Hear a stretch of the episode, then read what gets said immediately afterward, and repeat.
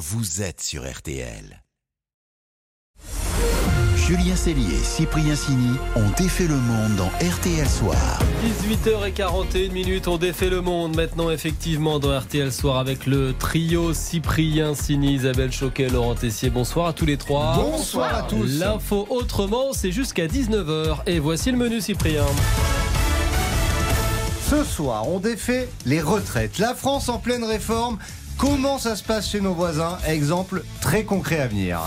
Au menu également, le faux CV complètement déroutant d'un élu américain, une carte bleue qui parle et des seniors à la cantine scolaire. On défait le monde de la quotidienne, c'est parti.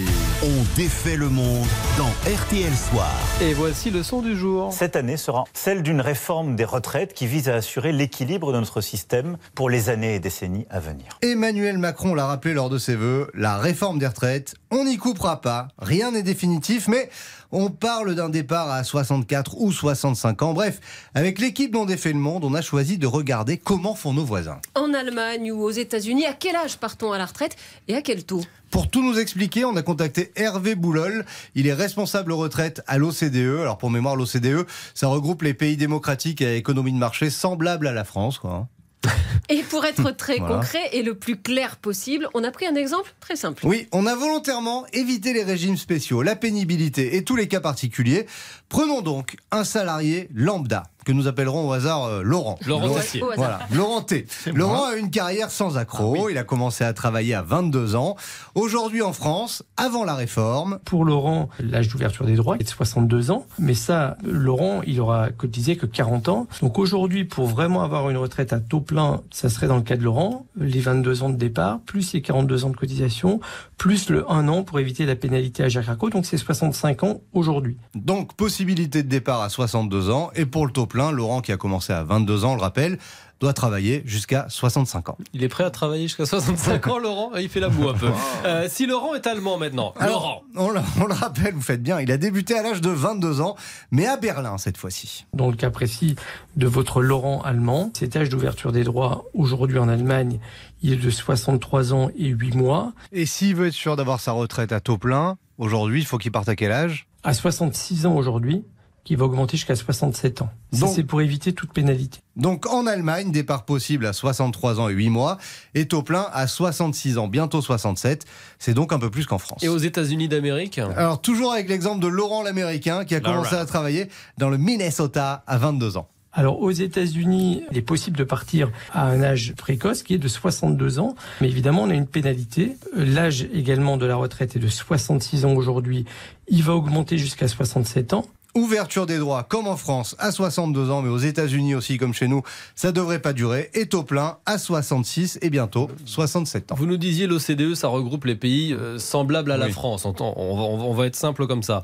Euh, Est-ce qu'en France, on est au-dessus ou au-dessous de la moyenne de tous ces pays de l'OCDE Alors, niveau taux plein, on peut pas comparer tous les pays de l'OCDE parce qu'en fait, on n'a pas tous le même système de calcul. En fait, il y a qu'un tiers des pays qui utilisent les annuités comme nous. En revanche, on peut comparer l'âge d'ouverture des droits à la retraite et là, À 62 ans aujourd'hui, on est légèrement en dessous de la moyenne des pays de l'OCDE, qui est de 62 euh, ans et un trimestre à peu près. mais tout cela devrait donc bientôt changer avec la réforme qui se prépare. Et qui sera sans doute combattu si on écoute Ah les bah, syndicats. évidemment. On les a entendus dans le journal de 18h.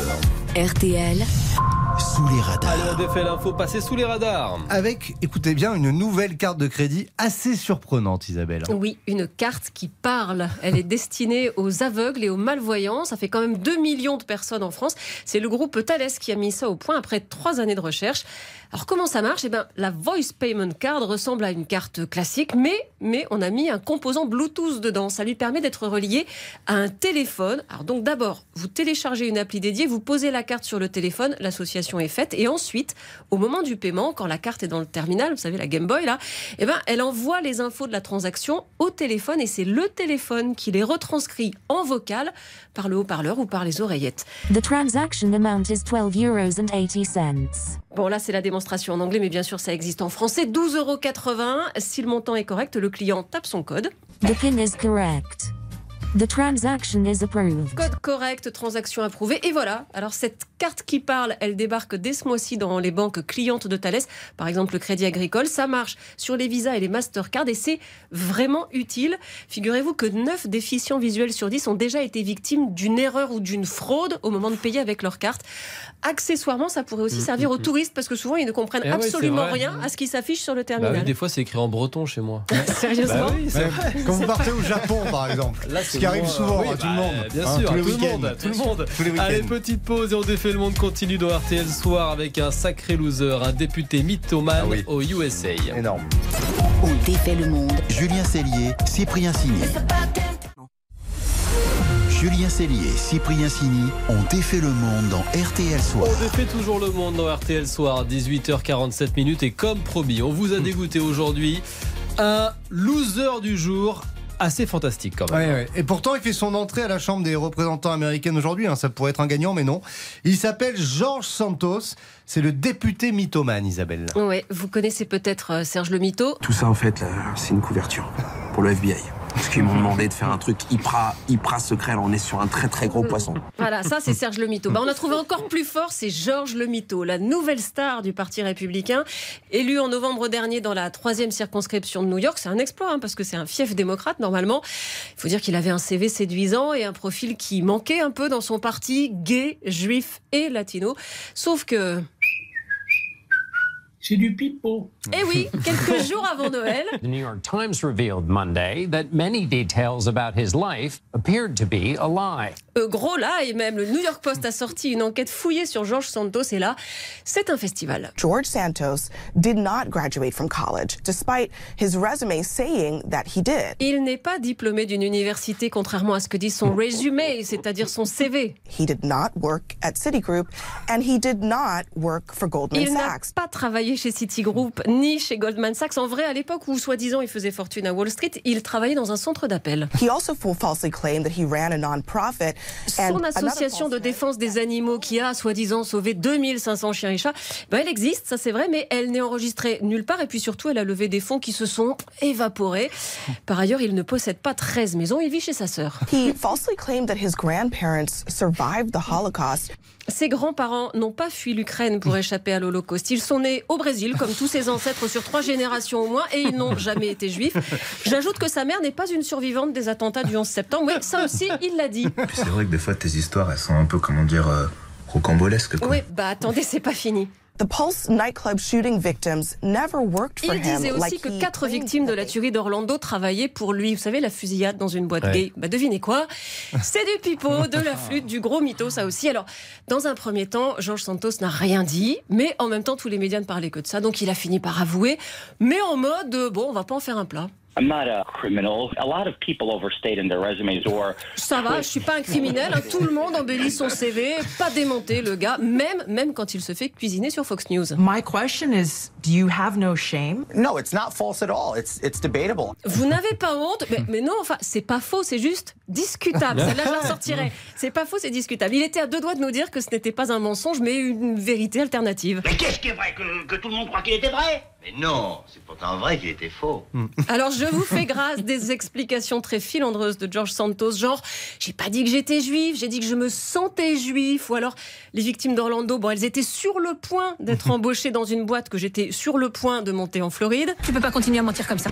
Un jour, tu vas raconter le mensonge de trop. Ouais, bah, pour l'instant, ça l'empêche pas d'être investi au Congrès hein, aujourd'hui, parce qu'il n'a menti ni sur son âge, ni sur sa nationalité, et le Parti républicain ne l'a pas exclu, ils ont besoin de tout le monde. Après, une procureure de New York a quand même ouvert une enquête, parce qu'en plus de tout le reste, il a peut-être menti sur le financement de sa Ah. campagne. Un vrai champion, on vous dit. Ouais. Et là, ça pourrait peut-être lui coûter sa place. Oui, quand même, ça de- commence à faire beaucoup. de député. Ça commence à faire beaucoup. Alors, c'est non seulement le loser du jour, mais c'est le loser de la semaine, Ah, voire du mois. Ah bah, en tout cas, c'est Si le, ce menteur du siècle. Ah, il est ça, c'est sûr. fantastique. Le match des infos pour briller au dîner. Et là, qui sera le loser du jour Isabelle ou Laurent Qui détient la meilleure info pour briller au dîner ce soir Alors l'année a très mal commencé pour Laurent, faut le rappeler, il a perdu hier.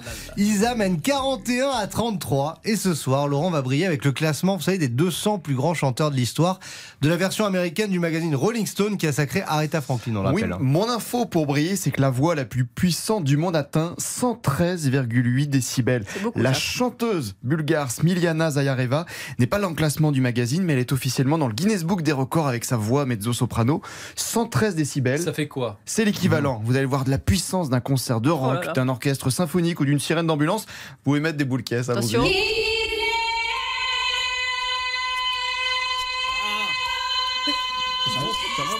Ça monte, ça monte, ça monte Presque aussi fort qu'un marteau piqueur, 113,8 décibels. là Elle avait là juste là à tenir là 5 là. secondes pour le Guinness Book. Elle a tenu ce son pendant 2 minutes. Bon, on tentera pas de se casser la voix. Bah, il, faut, il faut la couper la musique parce qu'il y a des gens qui conduisent là dans leur voiture en nous écoutant. C'est dangereux. C'est affreux. Passe. C'est affreux. Ouais. Euh, Oui. Place à Isabelle maintenant. Alors Isabelle a une pensée pour les boulangers qui sont écrasés par le prix de l'énergie. Et mon info pour briller concerne la baguette. D'après vous, combien de baguettes de pain sont produites chaque année en France? Beaucoup. Ne regardez pas la réponse. Beaucoup. Regardez. Beaucoup, fallait pas. 6 milliards, 6 milliards de baguettes produites chaque année en France, 320 chaque seconde. Et là, je ne parle que des 35 000 boulangeries.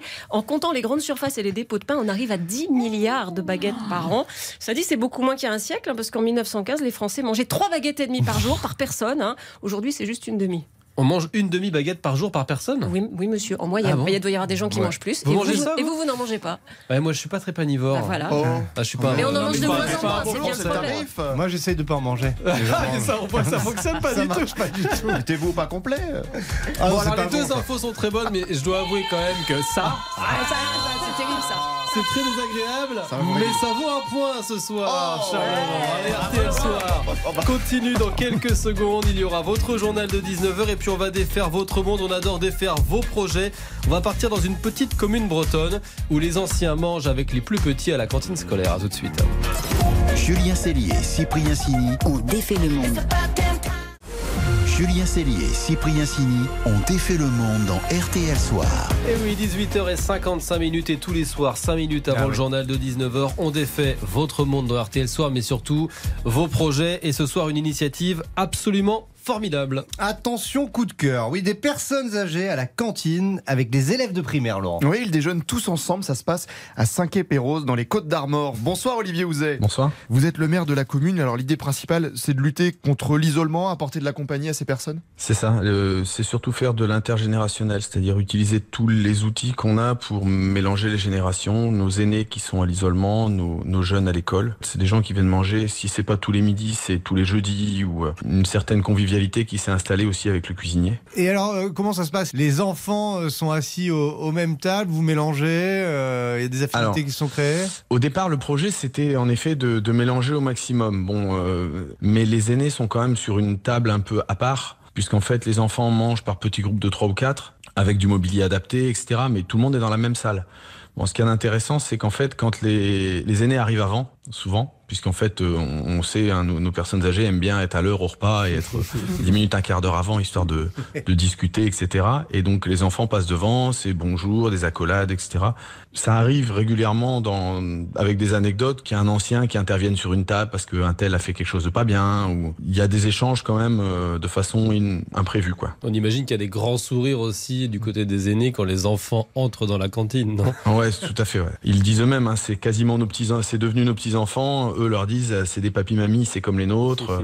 C'est-à-dire que les enfants les ont invités au goûter de Noël à l'école le vendredi avant les vacances. Euh, là, ils veulent les inviter à leurs associations le mercredi après-midi. Enfin voilà, il y a tout un échange qui se fait autour de ça, quoi. Ça permet aux cuisiniers de se trouver aussi une clientèle différente parce qu'on a un chef cuisinier qui est pas un cantinier, donc qui se fait plaisir aussi à faire des petits plats euh, un peu plus sophistiqués parce que les, les anciens ont- vont avoir plus de critiques ou de, de, de- d'échanges là-dessus. Donc euh, voilà, ça a remis tout ça en route. Ouais. Euh, J'allais y venir, ils mangent la même chose, les, les petits et les, Ah, et les anciens oui. ou pas? Ouais, tout à fait. Et le cuisinier disait même que quelquefois ils sont, ils sont même plus difficiles que les enfants. Euh, ils mangent moins, mais euh, ils mangent exactement la même chose. Alors, au départ, il avait proposé euh, un petit verre de rouge, des choses comme ça. Et puis ils sont, bon, c'est eux-mêmes les, les anciens qui ont dit non, non, mais on est à la cantine, on fait comme les enfants, on boit de l'eau.